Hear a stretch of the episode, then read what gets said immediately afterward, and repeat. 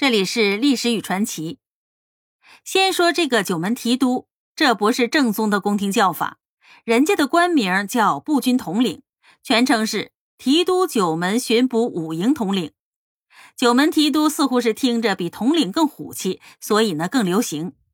其实啊，步军统领是正二品的武职，而归他掌管的不仅仅是大内禁军，北京城里的八旗步兵和巡捕五营都归他调遣。又岂止是一个掌管九门钥匙的守门将军？帮助雍正登基的隆科多是步军统领里最著名的人物。他曾经自夸说：“一声令下就可以聚集两万兵马。”所以呀，爱新觉罗氏一家老小的安危都攥在他的手里。据实说，他呢也不算吹牛，他确实是北京城里能调动军队最多的人。所以呀，才是九王夺嫡的时候，诸王都想争取的关键人物。那步军统领的权力究竟有多大呢？这个特殊的官职一般都是皇帝最信任的王公勋臣来担当，因为除了九门钥匙，白塔信炮和大内和服都归此人掌握。那就啰嗦几句，说说这白塔信炮和大内和服。北海的白塔曾经是藏信号炮的地方。塔后设有高大的五虎杆和铜铁制的信炮，驻守八旗亲兵。清廷设有奉旨放炮金牌，存于内廷。遇到有紧急事件的时候，即由御前或者是衙门差人持金牌至白塔山，经值班信炮官验明放炮，昼则于杆上悬旗，夜则于杆上悬灯。一闻白塔炮响，内九门信炮接应，并且各自悬旗悬灯。驻京官兵听到了信炮，皆齐集候旨。所以说，京城所有官兵都听这个掌管白塔信炮者的号令。而大内和服即为铜镀金二龙戏珠阴文圣旨和服，为清代皇宫通行之用，分别铸有阴阳文圣旨二字。阴文片交由各门御林军的护卫统领收存，阳文片存放于宫中。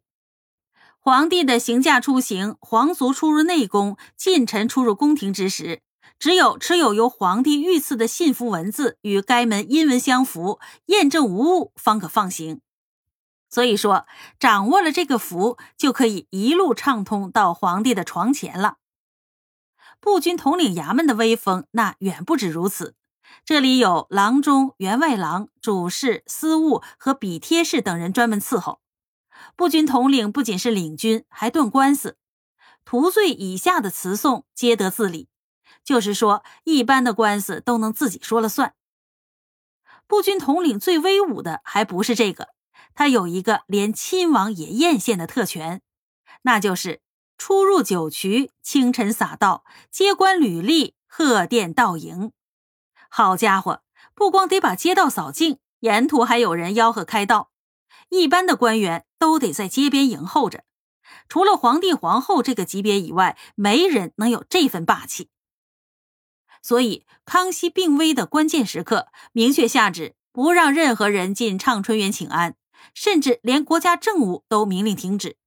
但是，雍亲王却能够直入畅春园去请安，特别是康熙驾崩的当天，雍亲王五次出入寝宫，毫无疑问，这都是隆科多在帮忙。那么隆科多为什么会帮雍正呢？